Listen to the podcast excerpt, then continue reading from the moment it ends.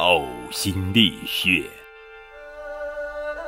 唐朝中期有个叫李贺的诗人，他的诗呀写得非常好，诗的风格跟李白的很相似。当时人们称李白为仙才，称李贺为鬼才。李贺仅活了二十七岁，但他在短短的一生中留下了很多的诗，流传到现在的还有二百五十首之多。李贺七岁时写了首高轩过的诗，当时的大学问家看了都非常喜欢。消息一传出，整个京城都感到惊奇，人们呀称他为神童。李贺不仅会写诗，而且爱写诗。他十四五岁的时候，每天都骑马出去游玩。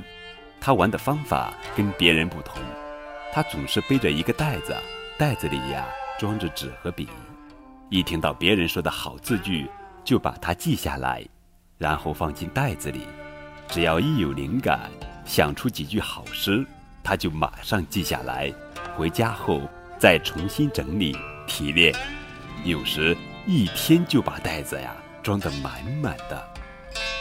回家后，他就把那些纸条一条条地抄在本子上。有一回，他的母亲。看到他抄了很厚的一本书，心疼地对旁边的人说：“这是我儿李贺呕出来的心血呀。”意思就是说，李贺被诗迷住了，为了写诗，即使累得吐血，也心甘情愿。好了，这就是成语“呕心沥血”的故事，是以多形容为事业。工作等用心的艰苦。